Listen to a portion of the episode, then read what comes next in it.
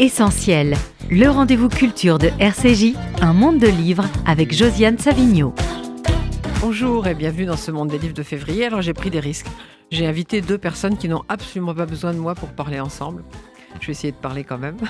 Euh, Charles Dancy, écrivain et éditeur, et William Marx, très impressionnant, professeur au Collège de France. Bonjour. Alors Charles Dancy, vous êtes là pour votre dernier roman, Paris dans tous ces siècles chez Grasset. Je ne vais pas défiler toute votre bibliographie parce qu'on n'aura déjà pas beaucoup de temps pour parler. Alors si je défile tout, on ne va pas s'en sortir. Je voudrais quand même recommander euh, ce livre euh, qui on peut trouver en livre de poche qui s'appelle Pourquoi lire? Et je pense qu'on pourra en parler deux minutes puisque ça fait écho euh, Mm. au cours actuel du, au Collège de France de William Marx qui s'appelle Comment lire? Et, euh, et puis aussi, on peut vous retrouver dans un volume de la collection bouquins. En effet. Pas, pas cher, pratique, bien compact. Et William Marx, vous aussi, vous avez beaucoup écrit. Vous êtes titulaire de la chaire de littérature comparée au Collège de France. Je voudrais recommander votre leçon inaugurale que j'ai lue seulement récemment, je dois l'avouer. Elle a été publiée en 2020 chez Fayard. Elle s'appelle Vivre dans la bibliothèque du monde. Vous avez écrit plusieurs essais, bien sûr, mais je voudrais qu'on place euh, cette conversation qu'on va avoir sur, euh, sous le signe du début d'un de vos essais qui s'appelle Haine de la littérature. Mm. Je le lis. La littérature est objet de scandale, elle l'a toujours été. C'est ce qu'il a défini. Lecteur, tu es averti. Si tu ne veux être scandalisé, jette ce livre avant qu'il ne soit trop tard. Autrement, sois le bienvenu et sache que le scandale ne sera pas toujours où tu crois. Ça vous convient, Charles Dancy? Ça me convient parfaitement. Oui, je suis parfaitement d'accord avec euh, William Marx. Et les formes de, haine de la littérature varient de génération en génération avec beaucoup de prestesse et d'habileté. Alors, votre roman, il est, j'allais dire, non pitchable. Parce que maintenant, on veut toujours faire des Tant pitchs. Et bien sûr, Mhm. c'est ce que j'allais vous dire. Chaque fois que je peux pitcher un roman, je me dis que je vais beaucoup m'ennuyer. Donc, évidemment, comme il est non pitchable, on va pas s'ennuyer. Je voudrais quand même que vous lisiez la quatrième de couverture pour qu'on on pose au moins le décor, qu'on sache un peu où on est. Que peuvent avoir en commun Gabrielle, galeriste quinquagénaire, amoureuse d'un homme plus jeune, son ami Victor, écrivain vieillissant mal, un escorte brésilien, un étudiant qui tente de devenir artiste, une jeune vidéaste en devenir, des provinciaux rêvant de conquête, le chat Xanax et le teckel Guillaume, un cadavre qui disparaît, un éléphant qui s'échappe tous se trouvent à Paris, la capitale du jugement perpétuel. Ils jugent, ils sont jugés, dans une ronde effaçant les espèces, les espaces et le temps, et où chacun mène son combat. Et alors, je voudrais aussi dire qu'on peut se faire un- un- une lecture, euh, on peut faire plusieurs lectures de ce livre. Par exemple, on peut lire La table des matières avec attention. C'est très intéressant de lire La table des matières. C'est ce qu'on m'a dit aussi. Je n'avais pas fait pris particulièrement garde à ça, mais plusieurs personnes m'ont dit que c'est de lire la table en soi était quelque chose C'est comme un chapitre en soi. Et alors, il y a quelque chose sur lequel je voudrais vous interroger tous les deux qui m'a très intrigué, c'est qu'il y a une autre forme de lecture de ce livre. Il y a des choses Mm. en bas. C'est des lignes, oui, qui entre courent. deux, entre deux lignes. Oui, entre deux lignes, il y a des phrases qui courent le long du, du récit et qu'on peut, quand on a fini le récit, on peut reprendre et avoir ce, ré- ce récit-là parallèle. C'est quoi ce récit? En fait, euh, j'ai- tenté cela parce que le brouhaha dans la littérature, je ne le trouvais pas. Le brouhaha est une chose intéressante. Le brouhaha, on peut l'entendre dans les films, évidemment au théâtre, enfin dans, dans des œuvres audiovisuelles, euh, très facilement. Dans un, roman, le brouhaha est très compliqué. Si par exemple, je devais le décrire maintenant, euh, pendant leur conversation, Josiane et Charles, euh, un bruit de verre, machin, se, se, euh, intervint et, et- et coupa leur conversation. Ça rompt une narration et c'est épouvantable parce que c'est au troisième plan et c'est très difficile à faire. Donc je me suis dit comment rendre ce brouhaha? Et donc chaque fois que mes personnages se trouvent dans la situation d'être en public, il y a en bas de page, entre deux lignes, des bouts de phrases ou des phrases entières qui ressemblent à ce qu'on peut entendre quand on marche dans la rue, vous savez, et qu'on croise sur le trottoir quelqu'un et qu'un bout de phrase passe. Et ça m'intéressait pour le brouhaha en tant que tel, mais aussi parce que je pense que chaque ville a sa forme de brouhaha et que le brouhaha de Paris n'est pas celui de Montauban, New York ou Milan. Donc c'est ça que j'ai essayé de faire. Qu'on n'est pas d'ailleurs plus obligé de lire, euh, qu'on on, s'arrête réellement pour entendre ces phrases qu'on capte dans la rue. Mais comme vous dites, on peut le reprendre à la fin et on a l'arrière-plan de Paris. Ça vous a plu, William Marx ah bah Oui, mais c'est exactement. Bah on a en fait le, le roman de Paris et le roman des bruits de Paris. Parce que ce que raconte ici Charles Dantzig, c'est quelque chose qui est en fait un grand classique de la description de la ville depuis le 16, 15e, 16e siècle. On a des chants des, sur les, les, bruits de Londres, les bruits de Paris, les cris de, de Paris. Et ce que propose ici euh, Charles Dantzig, c'est vraiment le roman de cette multitude, de ce vacarme, de ce brouhaha, qui est totalement polyglotte, hein, puisqu'il y a des, des phrases qui sont dans différentes langues et qui, qui, qui apparaissent, et qui est aussi, il faut le dire, euh, antispéciste à bien des égards, puisque les, les animaux interviennent aussi au début de chaque chapitre. Il y a euh, l'un des types d'animaux qui habitent Paris, les rats, bien, bien connus. Les mythes. les, mythes, les ah papillons de nuit, les fourmis, les chiens, les chats, tout ça, les écureuils, les oiseaux, tous, tous sont là et prennent la parole aussi pour, pour dire leur être dans Paris. Qu'est-ce que c'est que d'être être dans Paris, être à Paris? Et c'est vraiment ce, roman qui a essayé de trouver une forme euh, je crois que cette question de forme importe beaucoup à Charles Danzig, pour dire la ville, la multitude de la ville, la polyphonie de la ville au sens, je vais citer un gros mot, de bactinien, hein, quasiment le grand, le grand théoricien euh, russe de la, de la polyphonie dans la littérature depuis Rabelais. Il y a un côté très, très renaissance, très Rabelais au bout du compte, dans cette manière de, de procéder de, de Charles Danzig. Moi, j'avais pensé à des, à, des modèles plus euh, du modernisme, on peut en reparler, Dos Passos, mmh. Dublin, enfin Berlin Alexanderplatz, Manhattan Transfer. Mais en fait, il y a quelque chose qui est, qui est l'idée aussi d'une grande tradition de la polyphonie des, des mots, des paroles gelées dans, dans Rabelais et qui, et qui, apparaissent, qui apparaissent ici. Donc c'est vraiment une, une, prouesse incroyable. Mais alors Paris, Charles parlons-en, Paris. Dans tous ces siècles, dans tous ces états, j'allais dire aussi. Je vais dire une petite, petite chose. Euh, je songe à mes déceptions de Paris, cette pyramide banale comme un casino de Las Vegas, l'opéra de la Bastille et son allure d'hôpital, les Champs-Élysées molles en plein air. Et là, ce pan de mur des Tuileries tout en moellon qu'on n'a pas recouvert, le professeur dit que le génie français est la négligence. Je garderai ça pour moi. Alors ailleurs, on a aussi qu'on est à une période où l'esprit s'enfuit de Paris comme une stripteaseuse d'un congrès de talibans, que le 6e arrondissement est un EHPAD pour vieille élite, alors, il y a aussi quelque chose qui m'a intrigué. Paris au mois d'août, on traverse tout en cinq minutes. On se croirait en province, c'est sinistre. Alors ça, c'était avant Kadidja. Parce que Kadidja, c'est la mère de Paris chez vous. Ça, c'était avant Kadidja qu'on pouvait traverser Paris, même au mois d'août, en cinq minutes. Alors, je voudrais dire une chose, c'est que les phrases que vous venez de citer, je les ai écrites, mais je ne les prends pas à mon compte. Ce sont certains personnages qui les disent, en particulier un vieil écrivain grincheux qui oui, très mal. Parlons, parlons de ce vieil écrivain et de son fils.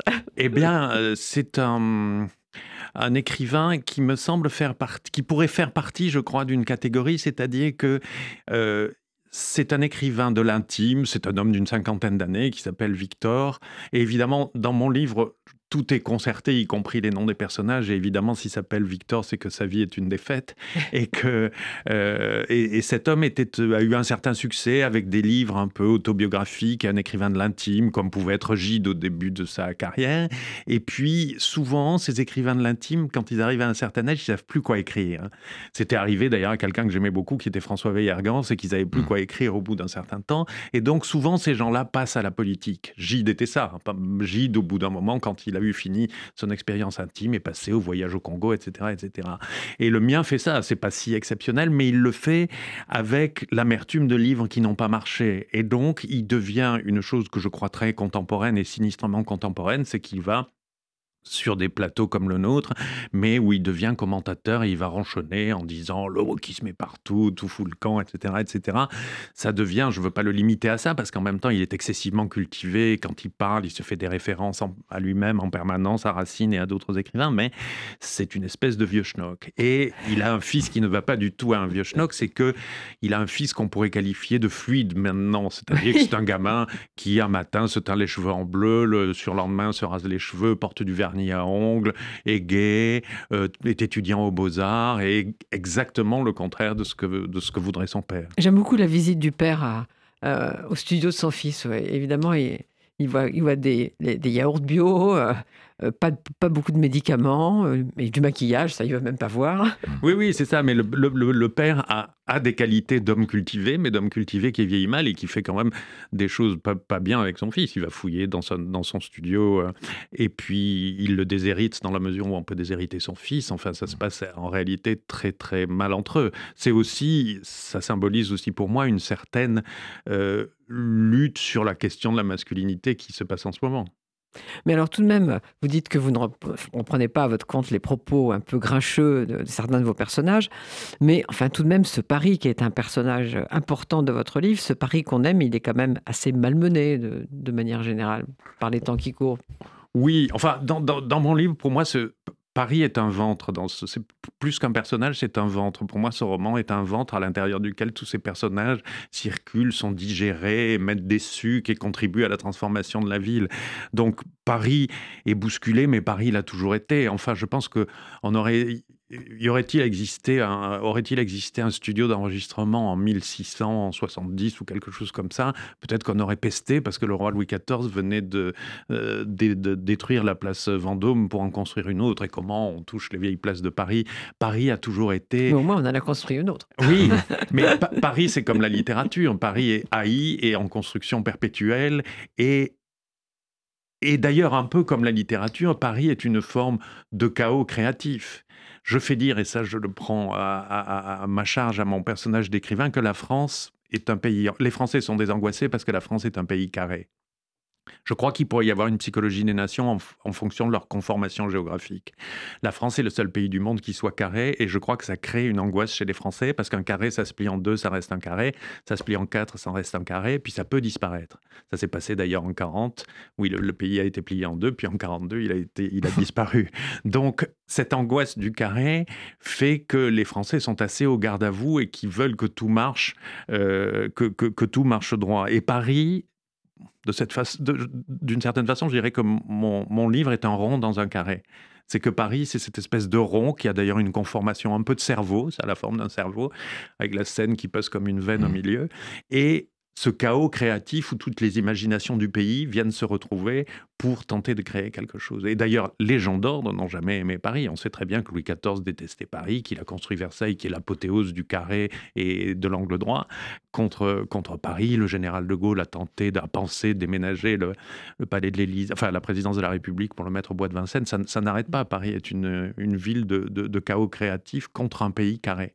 Non, mais moi, j'adore absolument mmh. Paris, mais euh, le chaos créatif, je le vois pas tellement quand je marche, mais peut-être. Euh, euh, peut-être. Et ça vous convient le chaos, le chaos créatif, William Marx? Ben, Je pense qu'effectivement, la le carré, euh, la France est un hexagone hein, traditionnellement, donc c'est un, carré euh, replié, un hexagone replié en, replié en, carré. Mais c'est vrai, j'aime bien l'image de, Paris comme, euh, comme, comme cerveau. Le, fait est qu'il y a un empilement, et c'est, aussi ce qu'on a dans, ce roman, il y a un empilement de toutes les, les idées qu'on peut avoir sur Paris, sur le gouvernement actuel de Paris, ou le gouvernement futur de Paris, parce qu'en fait, il y a un ensemble de couches de temps qui se, qui se reflètent à l'intérieur du, roman. On passe de, de l'époque plus ou moins contemporaine à une époque plus lointaine, hein, et que c'est euh, et en fait on, voit que la, ville elle-même n'est faite que dans n'est faite que d'empilement, d'empilement de, de types d'êtres différents, les animaux, les êtres humains, les touristes, les Parisiens, euh, les bourgeois, les alors on est quand même plutôt on est on parle de Paris, mais enfin on est quand même plutôt dans les quartiers bourgeois ou bobos. Dans le, dans le roman, me semble-t-il, on, on, est la rive gauche, un peu dans le 11e. Pas seulement, on va, on va, on va à Belleville, on va à Belleville, un peu. pas seulement, j'ai pris garde à ça, de justement que ça soit pas seulement... Mais euh, c'est vrai que la, ville est sans cesse euh, reconstruite et on, on s'étonne... Enfin, là, nous savons que on parle, de la place Vendôme qui a été, qui a été euh, faite sous, sous Louis XIV, mais en fait, en, vérité, la, la euh, euh, Notre-Dame de Paris, qui est en train d'être reconstruite en quelque sorte après l'incendie, a failli disparaître sous les coups de Louis XVI. Et c'est la Révolution qui a sauvé Notre-Dame de Paris. Sinon, Louis XVI l'aurait abattu et on aurait eu la Madeleine ou un équivalent à la, à la place, un grand temple néo-gothique, enfin néo-grec, je veux dire, sur à, la place de Notre-Dame. Donc, la ville est toujours en, en, mouvement et je comprends que les gens soient attachés à ce qui à ce qui peut changer. Et en même temps, il faut que la, la, ville, la ville ne cesse de, bouger. Et c'est un, roman du mouvement, euh, clairement. Euh, ça, ça me paraît vraiment, vraiment très, très intéressant. Avec des gens qui sont des qui, ont, euh, qui, portent une parole, mais qui sont en même temps des, imposteurs. Le, Charles Hansick, tout à l'heure, parlait de, de Gide.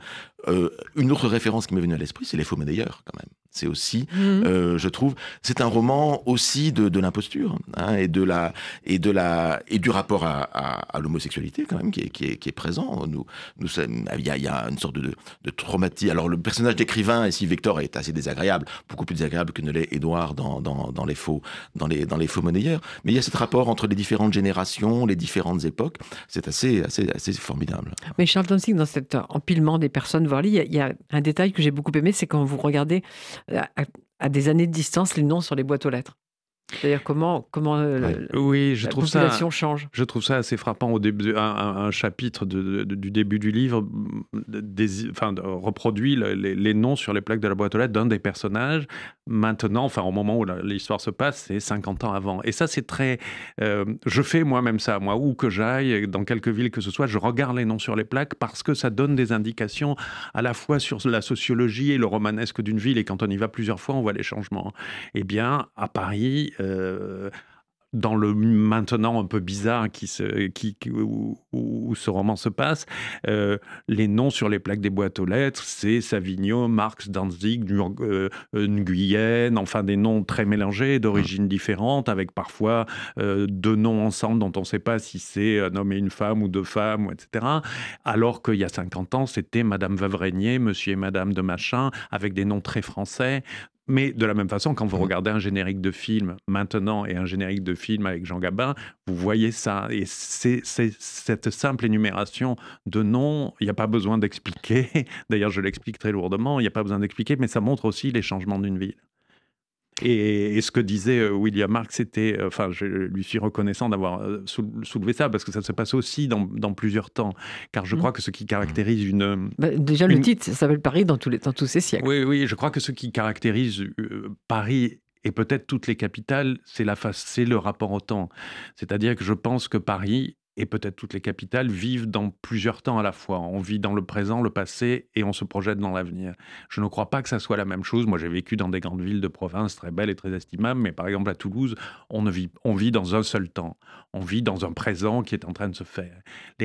À Paris, on se casse le nez sur des fantômes en permanence parce que il suffit de, lire une plaque sur un immeuble et on voit ici a vécu euh, telle ou telle grande femme ou grand homme.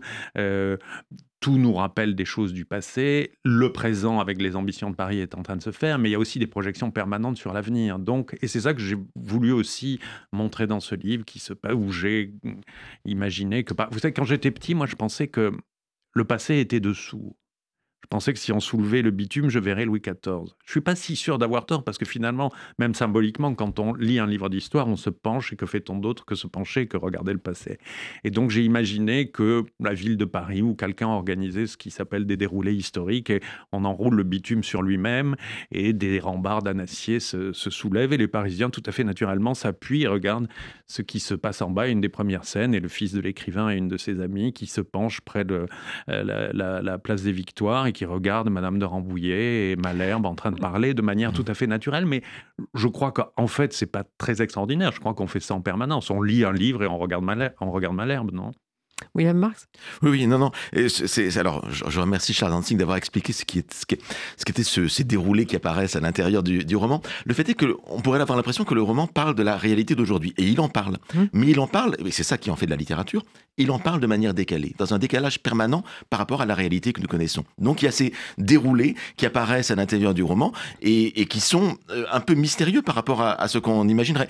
Oh, il n'est pas jamais question de Anne Hidalgo ou Rachida Dati normalement, mais il y a une certaine mère de Paris qui s'appelle Khadija, qui est un mélange euh, invraisemblable ou improbable des, euh, des deux. Donc on est dans une sorte d'utopie. Même le nom de... les, on a dit les, les animaux, ils parlent, mais, mais il y a même les, les prénoms sont un petit peu en décalage. Timothée, au lieu d'avoir le H dans, qu'on a dans le, dans le dernier, euh, à, T à la fin, on a le H au début. Et je, ne fais pas injure à Charles Dantzig pendant qu'il sait très bien comment on écrit Timothée habituellement. Mais j'ai l'impression que ce décalage-là, il est là pour nous dire que on est dans quelque chose qui est un tout petit peu à côté. Et c'est très troublant, en fait. On est dans une sorte, de rêve qui n'est pas un cauchemar, mais vraiment un, rêve, une illusion, une réalité parallèle qui est celle même de la littérature. Et je crois que c'est un très bel hommage à la, fiction, d'avoir, créé à la fois quelque chose qui représente notre monde, mais qui le représente un tout petit peu à, côté. Et c'est ce qui en fait la, la force. Et moi, une des raisons pour lesquelles j'aime vraiment, vraiment ce livre, c'est que euh, quand je le lisais, je pensais à ce que me disait souvent Philippe Roth, c'est-à-dire plus personne ne comprend la fiction. Et c'est vraiment une fiction, c'est une vraie fiction. Oui, oui, je, enfin, je crois, j'ai essayé, je pense que c'est une réflexion. Et effectivement, on, vit un moment un peu compliqué pour la, pour la fiction. On vit un moment envahissant de littérature de témoignages, de littérature de sujets. Et euh, quand vous disiez que mon roman n'était pas pitchable, moi, ça m'enchante parce que la littérature de sujet, ça me terrorise à partir du... Enfin, pour moi, la littérature, euh, et, William Marx euh, parlait de la forme tout à l'heure, et c'est pour ça d'ailleurs que dans ma page du même auteur, je dis pas roman ou, poésie, mais je dis forme de roman et forme de poésie. Je pense que le vrai sujet de la littérature, c'est sa forme. Et si je peux être pompeux, je pense que le vrai sujet de mon livre, c'est sa forme. Soyez pompeux. Je pense que le vrai sujet de mon livre, c'est sa forme, mais comme le vrai sujet de tout bon livre, c'est sa forme. Euh, ce que ça raconte, une narration, au fond, euh, une narration est une espèce de colonne vertébrale qui permet de créer autour des chairs comme on le veut, mais c'est pas la narration est une idée un peu puérile. Donc je pense que ce qui est intéressant, c'est la façon de raconter. Écoutez, si je, si je prends, pour, je pourrais vous donner un exemple euh, euh, de sujet. Euh, voici l'histoire d'une femme de, mettons, 45 ans qui devient amoureuse de la fille du premier lit de son, de son mari qui a 17 ans. Et là, on se tape sur les cuisses parce que c'est euh, le sujet d'une bonne comédie de la fin du 19e siècle en, France. Mais c'est aussi le sujet exact de la plus ravissante tragédie que nous avons en France et qui est Phèdre. Donc c'est pour vous dire que le sujet, quelle importance est le sujet par rapport à la façon de le traiter. Ben justement, au tout début de l'émission, je parlais de votre livre, euh, Charles Dancy, qui s'appelle euh, Pourquoi lire? Et, William Marx, votre cours de l'année au, Collège de France, c'est Comment lire? Mmh Oui, parce que, bon, ne viennent au cours en général que ceux qui déjà sont plutôt des lecteurs. Donc j'ai pas à les convaincre de pourquoi lire. Euh, en tant que compagnie, on avait fait du reste une, une leçon inaugurale, sa leçon inaugurale en, en 2005, je crois, sur la pourquoi la pourquoi la littérature. Et donc là, je m'intéresse plutôt au comment, à la manière, à la manière de, de faire. Mais c'est aussi parce que il me semble qu'aujourd'hui, c'est ce que disait Charles Danzig à, à l'instant, la question de la de ce, qu'est la littérature vraiment euh, est de moins en moins comprise par euh, euh par les lecteurs, par les médias et, parfois par les écrivains eux-mêmes. Et c'est ça qui est un peu plus, c'est ça qui est un peu plus embêtant. C'est-à-dire que l'idée que la, forme est, primordiale dans, l'écriture et que, euh, que c'est moins le message au bout du compte qui, qui compterait est quelque chose qui est de moins en moins compris. Et donc on assiste euh, dans l'université en particulier, ça nous vient beaucoup, ça nous vient beaucoup des, des, États-Unis, à tout euh, un processus de développement de lecture que je dirais inquisitoriale en vérité des textes, qui consiste à ne pas rentrer en, empathie avec les textes, à comprendre ce qu'ils veulent nous dire, nous apprendre, c'est à, à savoir des, des, mondes différents, mais à essayer de les mettre sur le lit de Procuste de nos attentes idéologiques euh, d'aujourd'hui et à, refuser absolument d'entrer dans, le, dans, leur, fonctionnement. Donc on a des, des étudiantes et des étudiants qui, qui protestent parce que à l'université Columbia à New York, on leur fait étudier dans les premières années euh, euh, les métamorphoses d'Ovide. Euh, et une étudiante a protesté, c'était il y a quelques années, en disant mais c'est pas possible, on veut pas lire ça parce que il y a des scènes de viol dans, les métamorphoses d'Ovide. Effectivement, il y a beaucoup de, dieux qui violent, soit des, humaines en général, soit parfois aussi des, des jeunes gens. Et donc, mais et, donc il y avait une incapacité à, essayer de, comprendre ce qui se passe là, à savoir une représentation par Ovide, alors sous une forme un peu érotique, c'est vrai, mais de représentation du, de, relation, de la relation du, divin, de la toute-puissance du divin sur, sur, sur l'être humain. Et donc cette, mais ce mécanisme d'entrer dans une autre type de pensée, dans un autre type de représentation, est de plus en plus difficile à faire comprendre. Et c'est un peu ça que j'essaye de, de, défendre euh, dans ce cours du Collège de France. Mais est-ce que vous, pardon, je est-ce que, est que, ça, vous ne pensez pas que c'est euh, que ça participe du narcissisme contemporain, c'est-à-dire que euh, on juge en fonction de ce qu'on vit maintenant et le substrat culturel et ce qui existait avant n'a aucune importance. C'est ce que je ressens maintenant qui doit être le critère de jugement. Je dirais qu'il y a quelque chose de, narcissisme. Je parle souvent de, présentisme. Euh, c'est-à-dire qu'il y a eu un, énorme progrès politique et moral quand même dans, l'histoire de l'humanité, on peut le dire quand même. Il y a, plus de, il y a beaucoup plus de liberté euh, euh, d'expression. Les, les droits des gens sont beaucoup plus respectés, les droits des minorités. Et ça, c'est absolument formidable. Et donc, je ne suis pas contre, au contraire. Hein. je suis pour ce, progrès qui vient des, qui vient des, Lumières, etc., du christianisme aussi beaucoup plus lointainement, et même du judaïsme, hein, dans, les prophètes. Enfin bon, euh, puisque nous sommes sur RCJ. Donc on peut, on peut remonter loin. Il y a vraiment une sorte de progrès moral, je pense, de, l'humanité. Mais il ne faudrait pas que ce progrès moral nous empêche de comprendre le chemin qui nous a, euh, qui nous est, euh, qui nous a permis d'arriver, d'arriver ici. Et je crois qu'à force de vouloir que les textes soient absolument parfaits d'un point de vue moral et idéologique, on s'empêche de, lire la littérature du passé. Donc, euh, Charles Danzig parle de narcissisme. Moi, je, verrais beaucoup une sorte de présentisme, c'est-à-dire l'impossibilité de comprendre qu'il y a eu un autre monde avant nous. Alors le, roman de, Charles nous montre qu'il y a eu, d'autres mondes et qu'il y aura et qu'il y aura et qu'il y aura et qu'il y aura d'autres mondes. Et je crois qu'il est vraiment euh, important de, comprendre la, diversité, les, altérités. Si on commence à, mettre, à, vouloir que les textes euh, soient tous euh, parfaitement respectueux des femmes, des homosexuels, des différentes races, on ne sera plus possible de rien lire de qui que ce soit. Si on, euh, les plus grands, les plus grands noms de la littérature, dans toute la littérature, vont, vont tomber et sont parfois déjà en train de tomber les uns, les uns après les autres. Et moi, je voudrais pas me, me priver de Shakespeare ou de, ou de Victor Hugo. Bah, tout ça vient du, du, du, du, fait très simple que la littérature est tuée par le littéral. Voilà, quand on prend les choses au pied de la lettre, la lettre est tuée ça ne veut rien dire prendre les choses au, pied de la lettre, et ça participe de ce que vous disiez tout à l'heure, Josiane. Euh, sur la fiction, au-delà, c'est une espèce d'incompréhension de ce qu'est l'imagination. C'est-à-dire que maintenant... Et aussi une lecture totalement ahistorique des, des, choses. Aussi, aussi. Mais l'imagination, maintenant, quand vous voyez ce que sont les listes des meilleures ventes dans la, dans la fiction, maintenant, nous avons la dark romance, la romance mythologique. Ça veut dire que pour une quantité considérable de gens, l'imagination, c'est avoir une trompe au milieu du nez, la déesse Vénus qui prend euh, une navette spatiale et des choses complètement aberrantes. Or, l'imagination, pour moi, n'est pas du tout une aberration L'imagination, c'est pas n'importe quoi. L'imagination d'un écrivain, c'est pour moi l'étude de la probabilité euh, la plus fine possible de ce que pourrait faire une personne ou un personnage. C'est une étude de probabilité, l'imagination. Et c'est pour ça que l'imagination telle qu'elle est, euh, enfin telle qu'elle devrait être, n'est pas comprise dans un monde qui est littéral et qui est qui juge en fonction de son moi. Et ce qui m'arrive est le critère de jugement. Mais en effet, quand je regarde la liste des meilleures ventes, je me dis où est le premier écrivain? Je descends, je descends, je descends et c'est loin.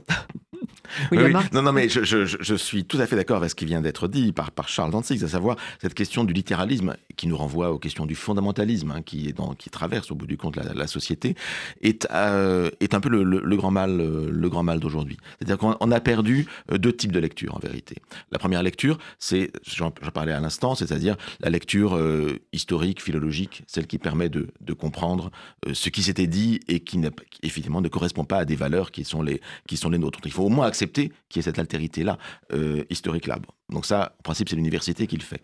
Et puis, il y a un autre type de lecture, euh, qui, elle, est accessible à tous.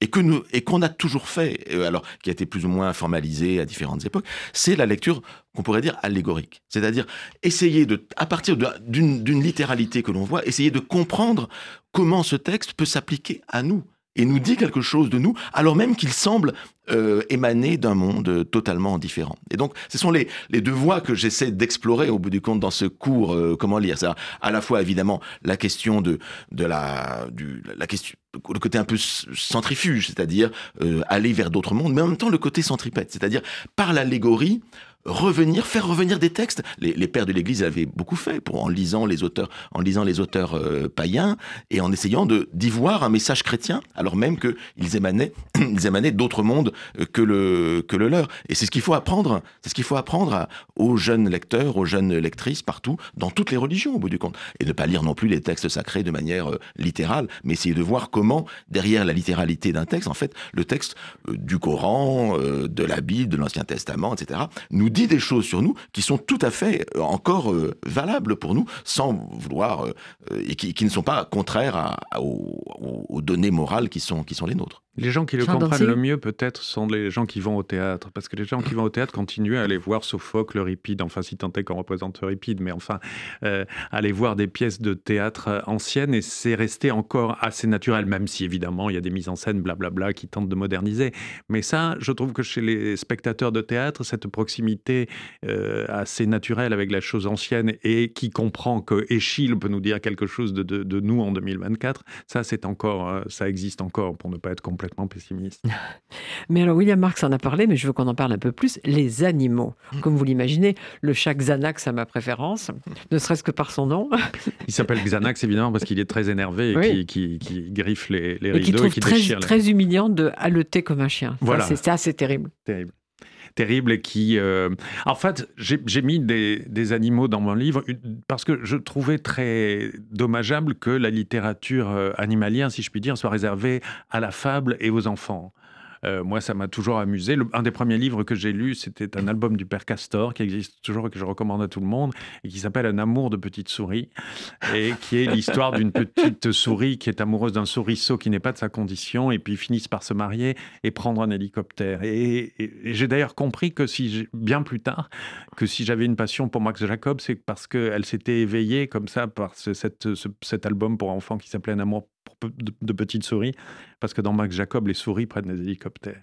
Et donc, moi, je ne vois pas pourquoi on séparerait les, les humains des animaux. C'est un livre qui donc je fais parler les animaux très souvent au début de chapitre. Euh, à chaque personnage est assigné un animal et c'est l'animal qui parle, mais qui sert à dire quelque chose. Il n'est pas là juste pour, euh, pour être là et amuser les gens. C'est-à-dire que euh, le chien de l'écrivain est là, Guillaume. qui s'appelle Guillaume parce que parce que l'empereur Guillaume II adorait les teckels et c'est un teckel. Euh, euh, le chien Guillaume est là pour révéler les mensonges et les menteries que peut dire l'écrivain. Et en même temps, lui-même a une personnalité. Si on le lit attentivement, on peut s'en rendre compte qu'il fait partie de l'espèce des répéteurs. Vous voyez, il y a des gens comme ça, vous leur dites une chose le lundi, puis vous les croisez le mardi, ils vous répètent la chose que vous leur avez dite comme s'ils l'avaient inventée. Et mon chien est un peu comme ça.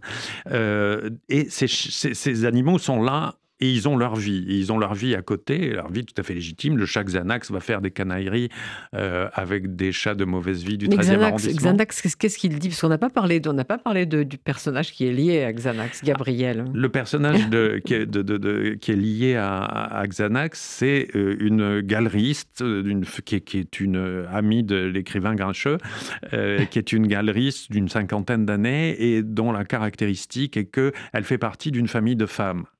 Euh, il y a, l'histoire de sa grand-mère, sa mère, sa fille dans le, dans le roman. Sa fille est l'amie du fils de l'écrivain. Et euh, parce que je trouve que moi, ça m'amuse les familles de femmes. Vous savez, il y a des familles où les femmes font des enfants, elles adorent les hommes, et puis elles se débarrassent des types en, en, vivant ou seules ou avec d'autres hommes, etc. Et ça fait des clans de femmes. Et, euh, et si je peux dire un, un, secret, je voulais pas le dire, mais enfin je vais vous le dire parce que c'est vous Josiane, c'est que dans le, je vous disais que tout est justifié dans mon roman, cette femme s'appelle Matromère, qui est un nom assez peu français, et en fait, c'est le mélange des lettres du mot Mortemart, parce que pour moi, elle participe de ce que euh, Saint-Simon et Voltaire euh, ont révélé de l'esprit des Mortemart, vous savez, de la famille de Madame de Montespan, qui était toute très spirituelle et très amusante. Donc voilà la raison de la dénomination de, de, du nom. Mais c'est un secret qu'il fallait révéler, absolument. enfin, ça n'est en tout cas. Et donc cette femme est à la fois est une galeriste d'art contemporain et elle est sans, elle est sans mari et elle vit une période que vivent, je crois, certaines femmes à un certain âge, c'est-à-dire qu'elle elle est un peu flottante et elle entretient une relation un peu hum, un peu basse à son estime avec un homme plus jeune qu'on ne voit jamais, qu'on entend juste derrière des portes et, dont on entend parler en permanence, qui est une espèce de jeune ambitieux, arriviste de Paris, euh, qui est beaucoup plus jeune qu'elle, qu'elle couvre de cadeaux et elle est en train de, elle est assez malheureuse parce qu'elle voit bien que elle se manipule elle-même et elle a peur que ce soit sa dernière histoire d'amour. C'est pas votre genre. Pas tellement. c'est pour ça que je préfère Xanax. Mais William Marx, euh, vous avez à plusieurs reprises justement parlé de, de, ces animaux dans le, dans, le roman. Euh, ça vous intéresse particulièrement qui, qui est ces animaux? Bah, Je trouve intéressant, et c'est ce que peut faire la littérature, de donner une voix à ce qui n'a pas de voix. Bah, les animaux ont des cris, hein, clairement. Et on, maintenant, on est en train de déchiffrer plus ou moins l'expression. Là, ils ont de très belles voix. Là, ils ont très belles voix. Les, les, la danse des abeilles, etc. Et d'autres animaux dont on s'expriment. Et maintenant, les, toutes les vidéos qu'on trouve sur Instagram nous montrent que les animaux sont effectivement ne sont pas les, animaux machines que croyait, euh, que croyait, que croyait Descartes. Mais je crois que une chose que peut faire la littérature, c'est précisément nous dire des choses que nous faire entendre des, sentiments, des, des émotions, des, discours euh, que la science ne pourra jamais nous donner. Et donc, euh, je trouve que là, il y a là un effet qui fait de ce roman aussi quelque chose qui est de l'ordre de la poésie. Il y a, du reste de la poésie à l'intérieur du roman. Il y a cette forme, cette forme, cette forme, cette forme diverse, c'est-à-dire l'idée de donner la parole, de donner des mots à ceux, à ceux, à ceux qui n'y ont pas droit obligatoirement. Et ça, ça m'intéresse beaucoup, la façon dont, euh, dans l'histoire de la littérature même, on a donné la parole aux animaux. Euh, euh Charles Dantzig parlait à l'instant du côté, du côté fable. Justement, la fable qui doit être lue de manière allégorique. Hein, ça nous ramène à, cette histoire de la, de la manière de lire. Mais il se trouve que j'ai sur une radio euh, concurrente, j'ai passé un été avec Don Quichotte et bientôt sortira le euh, le livre euh, là-dessus. Mais ce qui m'avait beaucoup frappé en, lisant le, Don Quichotte de, Cervantes, c'est la place euh, énorme qui est donnée aux animaux. Alors les animaux ne, ne parlent pas dans, Don Quichotte, mais ils ont des émotions extrêmement fortes. Ils sont, ils sont des personnages aussi présents que Don Quichotte ou que, ou que Sancho Panza, en particulier ben, le, le cheval Rocinante et puis le, le, grison de, de, de, Sancho Panza. Et cette capacité des animaux à faire des scènes eux-mêmes, ils ont, ils ont leur, leur propre scène comme des personnages, je trouve que c'est une sorte de, comment dire, de progrès de la littérature. Je crois que la littérature a toujours pour ambition de, de, de, manger sur le réel, de faire en sorte que des espaces du réel qui n'étaient pas euh, jusqu'ici pris en charge par l'écriture le deviennent à un moment ou à un autre. Euh, Cervantes le, le, fait dans Don Quichotte, je crois qu'il donne une place aux animaux comme personne d'autre avant lui ne, l'avait fait, et de manière euh, réaliste.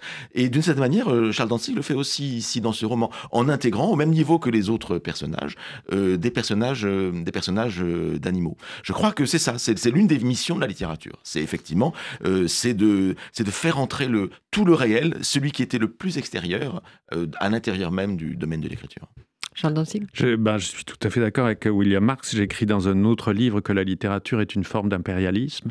Euh, en tout cas, la littérature de fiction. Je pense que la littérature s'accapare des territoires que la vie se cache à elle-même.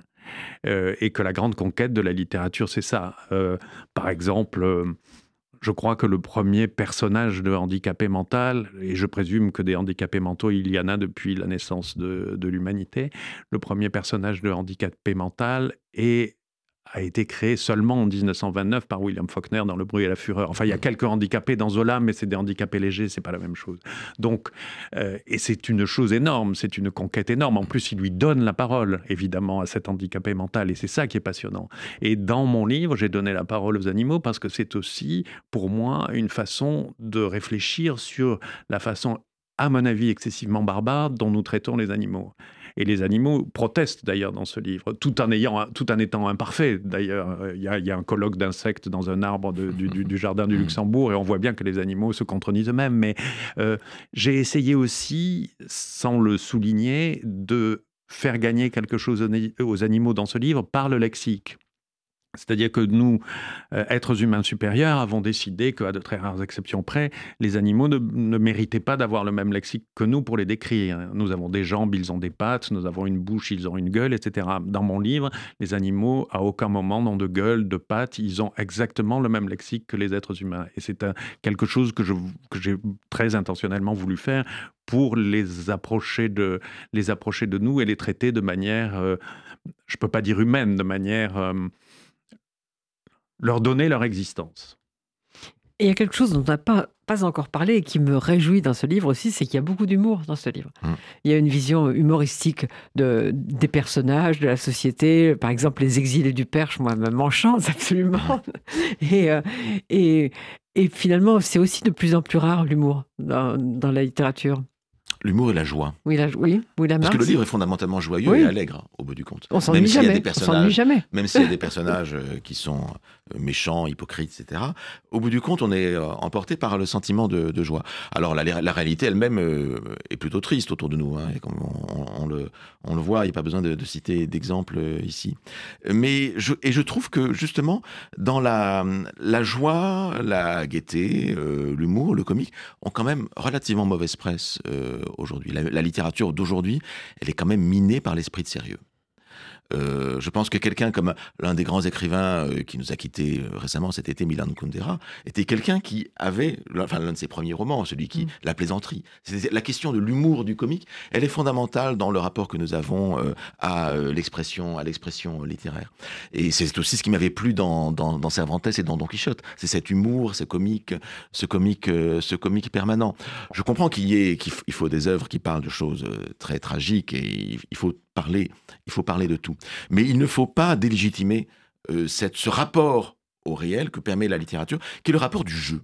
Le jeu, J-E-U, pas seulement pas le narcissisme dont parlait euh, Charles Danzig à l'instant, mais le jeu, c'est-à-dire le côté ludique. On joue avec les formes, on joue avec les mots, parce que justement, euh, c'est ce, jeu, c'est au bout du compte ce qui rend la vie plus vivable, ce qui rend la vie euh, digne euh, d'être euh, vécue au bout du compte. Parce que la, réalité, elle est malheureusement triste, elle finit, elle finit toujours de toute façon par la mort, etc. Donc on, sait trop bien comment, elle finit et comment, le, mal, la maladie est, toujours là. La littérature est un espace de, liberté, de plaisir qui nous est, offert et de jeu avec, les choses, par l'allégorie par exemple. Et donc voilà, je suis très, très reconnaissant aussi à, ce que fait Charles Danzig de défendre cela. Charles Danzig Moyennant quoi, il y a aussi des choses lugubres qui se passent dans mon, dans mon roman. Je ne vais pas tout dire, mais enfin, il y a une scène de mort assez. mais, l'un n'empêche pas l'autre. Et, je ferai, euh, par rapport à ce que vient de dire William Marx, je ferai une, distinction entre l'humour et le comique. L'humour, enfin,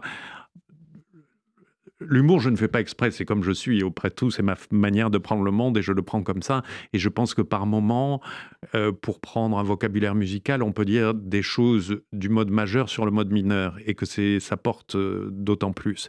Euh, en réalité, moi, je n'aime pas beaucoup l'humour.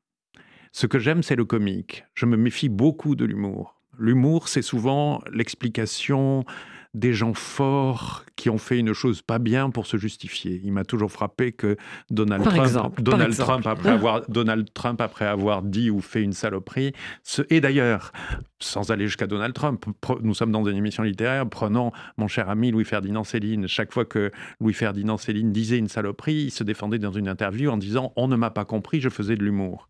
Et l'explication par l'humour est toujours un peu douteuse. C'est pour ça que je n'ai pas une grande passion pour quelqu'un comme Molière, qui est quelqu'un qui, en tout cas il a écrit des pièces comiques qui sont des chefs-d'œuvre, mais dans ces pièces humoristiques, sont des pièces assez méchantes et au service du pouvoir. Pour moi, Le bourgeois gentilhomme est une pièce relativement abjecte qui est pleine d'humour. En revanche, dans ce que j'appelle, enfin dans la distinction que j'en fais, le comique est une chose très différente. Rabelais que citait William Marx est un grand écrivain comique parce que dans le comique, il n'y a pas cette notion de condescendance et de service d'une cause.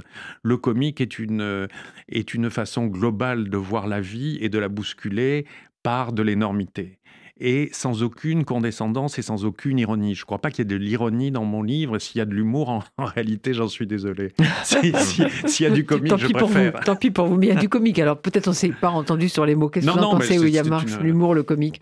Non, non, effectivement, il y a une, distinction qui, est intéressante, euh, qui est intéressant de, de, faire. Je pense que le comique, euh, comme disait euh, Bergson, c'est du mécanique plaqué sur du vivant. Je crois que le, le comique nous renvoie à une condition humaine générale, c'est-à-dire nous ne sommes pas, nous ne sommes personne n'est personne n'est parfait il y a des choses qui nous arrivent que nous ne maîtrisons pas, et cette, ce côté marionnette que nous pouvons avoir dans toutes circonstances, c'est quelque chose qui est, foncièrement, foncièrement comique. Alors que l'humour, effectivement, euh, on pourrait parler de l'ironie aussi, qui est un, terme qui est de plus en plus galvaudé, ou du moins de moins l'ironie de moins en moins comprise, et qui effectivement qui essaie de, de, partager un message sur la réalité, tout en gardant une certaine connivence avec le lecteur. L'ironie ne peut pas être comprise si le lecteur ne partage pas les, euh, les, les, attendus du, de celui qui, qui l'utilise. Et c'est pourquoi Voltaire est de plus en plus incompréhensible euh, aujourd'hui. Je pense que l'ironie a été à peu près définitivement tuée par les émoticônes. À partir du moment où on a créé... non, mais c'est vrai. dans les émoticônes, il y a un point d'ironie. c'est-à-dire le point virgule suivi d'une parenthèse, ça veut dire je plaisante et je fais de l'ironie. Mmh. Et à partir du moment où on dit je fais de l'ironie, il n'y a plus d'ironie. Et ça, c'est terrible. C'est d'ailleurs une, une, une, intention qu'avait eue euh, Raymond Queneau. Il avait, il avait tenté le point d'ironie, ce qui me paraissait catastrophique. Heureusement, comme c'est de la littérature, personne n'a fait attention et ça n'a pas suivi. Mais les, les émoticônes sont dramatiques et parce que c'est répandu dans des milliards de personnes. Donc la notion même d'ironie est tuée par ce signe. Charles Danzig, est-ce que vous pouvez ouvrir votre livre à la page 254 Avec plaisir. Et commencer à lire ce qui se trouve tout en bas et vous arrêter quand vous voulez. Avec plaisir. Ce qui commence par l'amour Bien sûr. L'amour est la projection d'un désir de possession sur une personne qui, bien souvent, n'y pense pas. Elle peut en être flattée et alors la vanité cède au désir et il y a équilibre de défauts. Ce tyran et de l'un et de l'autre, l'aimant et l'aimé, emprisonne davantage le tyran aimant, qui ne peut se défaire des chaînes de flammes l'entourant. L'aimé tyrannisé peut mieux calculer. Si l'amour se réalise, il est pendant quelques mois, peu d'années, une exaltation des corps et d'un égoïsme à deux. Après, l'amour devient ennui. Il paraît qu'il faut savoir en supporter une longue période pour qu'il redevienne supportable. Comment appeler cela l'amour? Puisque l'amour a pour caractéristique d'être insupportable, et, dans les deux, et cela dans les deux sens, insupportable douloureux et insupportable vorace. Dans tous les cas, l'amour est une tyrannie. Commentaire? Je suis d'accord. William Marx. Il y, a, du moraliste euh, chez, euh, chez, Charles Danzig. C'est un peu un La Rochefoucauld aussi, hein, à certains égards. De...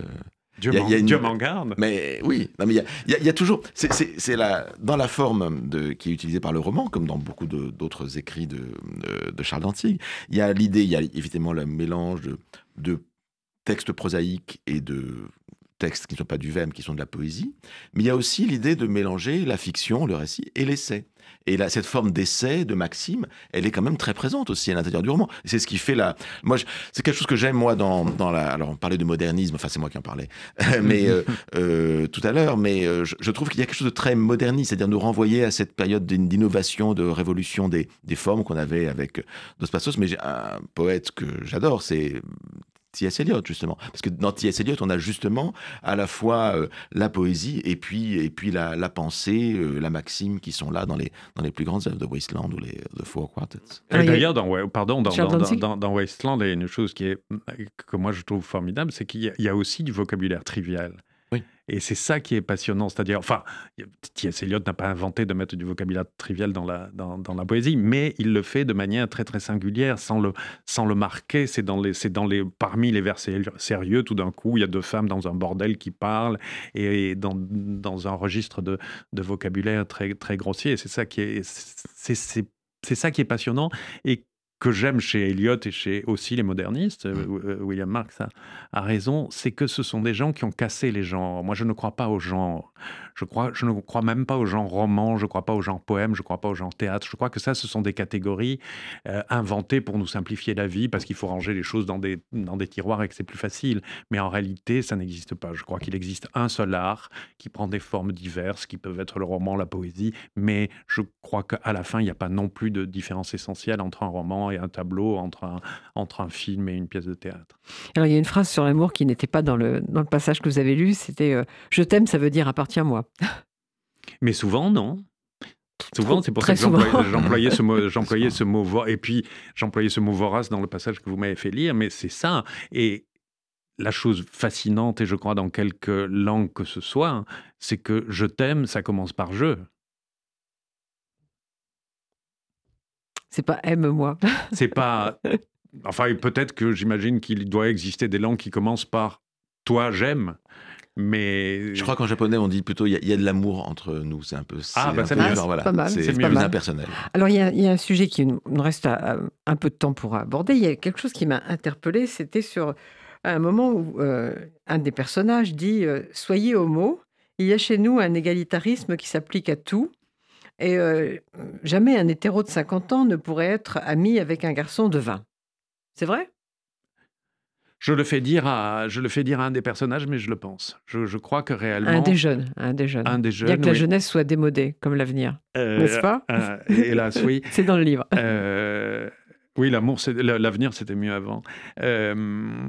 Le, je, je, crois, je crois que là c'est le cas d'un jeune garçon de 20 ou 22 ans et qui est ami avec un prof de droit de 55. Mmh. Et je ne suis pas sûr que ça puisse se faire aussi naturellement euh, chez des hétéros parce que les rapports de puissance et de domination sont beaucoup plus troublés. Vous voulez dire la fameuse emprise dont on parle beaucoup aujourd'hui? Pas seulement ça, hein, pas seulement ça. Je ne parle pas de sexualité là, je parle de, de, de, fluidité dans le sens le plus général du terme, des rapports sociaux, euh, qui vient peut-être du fait d'une très ancienne persécution, d'une obligation très ancienne de, cette, de se cacher qui est resté, euh, qui est resté dans les habitudes et qui fait que entre soi c'est plus simple. Enfin, je, je crois réellement pour l'avoir éprouvé d'abord, que puisque l'avantage d'être euh, homosexuel, c'est qu'on expérimente aussi la société hétérosexuelle. Dans l'autre sens, c'est beaucoup moins courant. Les, hétérosexuels ont moins l'expérience de la société homosexuelle et même pas du tout. Donc moi, je le vois bien et j'ai toujours vu cette égalité plus grande. Euh, et je n'en fais pas euh, un drapeau disant c'est mieux, soyez ci, soyez ça. Mais je, pense profondément que c'est comme ça. William, vous pensez la même chose? Oui, oui, du reste, je l'ai plus ou moins écrit dans, un livre que j'avais écrit sur le sujet, Un savoir gay, mmh. où je parlais de cette expérience-là. Il me semble qu'effectivement, euh, le fait que les homosexuels, quand ils se découvrent, euh, en particulier dans leur famille, etc., découvrent quelque chose qui n'est pas euh, admis d'abord dans, parce que la plupart des homosexuels naissent dans une famille hétérosexuelle. Donc ils, euh, découvrent un sentiment qui les fait sortir de leur famille et qui leur fait explorer des chemins de traverse, au bout du compte. Et donc on est amené à, sortir de son milieu social, de sa classe sociale. Et effectivement, je, crois qu'il y a, y a là la, possibilité de traverser les les, cases qui nous sont imposées par la, par la, par la société euh, euh, sociale, générationnelle, beaucoup plus facilement, me semble-t-il, que dans l'hétérosexualité, parce qu'il n'y a pas, euh, effectivement, Charles le disait, il n'y a pas ce, caractère d'emprise, de domination d'un sexe sur l'autre. Il y a d'autres effets de domination, culturelle, sociale, qui peuvent, qui peuvent jouer, mais enfin, il, y a, il, y a, il y a cette liberté-là qui est donnée. Parce qu'on va chercher aussi de la ressemblance ailleurs. C'est-à-dire qu'un enfant noir qui subit le racisme a quand même des parents noirs. Hum. Et donc, et donc peut-être que c'est à cause de ça. Alors, je vois qu'on on aura compris quand même qu'il faut absolument lire Paris dans tous ces siècles. Je crois qu'on a un peu, un peu exploré ce livre, mais pas, pas assez quand même finalement. Il aurait fallu encore beaucoup plus de temps. Et alors, il y a une autre phrase de William Marx sur laquelle je voudrais conclure. Bien pire en effet que la haine de la littérature serait l'indifférence au Dieu ne plaise que son temps arrive. Mm. J'espère qu'on n'en est pas là. Non, j'espère que non. Mais euh, oh, les polémiques, heureusement, euh, ravivent l'intérêt pour la littérature, en bien ou en mal. Donc, s'il y a des polémiques, c'est que la littérature est encore vivante, et ça, j'aime bien. Polémique? On devrait s'engueuler un peu. Ben, qu'est-ce qu'on a? Sur, quoi s'engueuler? Il est 11h55, on est obligé de s'arrêter, on ne peut pas s'engueuler. D'ailleurs, on n'en avait pas envie. Je vous remercie tous les deux. C'était vraiment un plaisir de vous avoir à ce micro.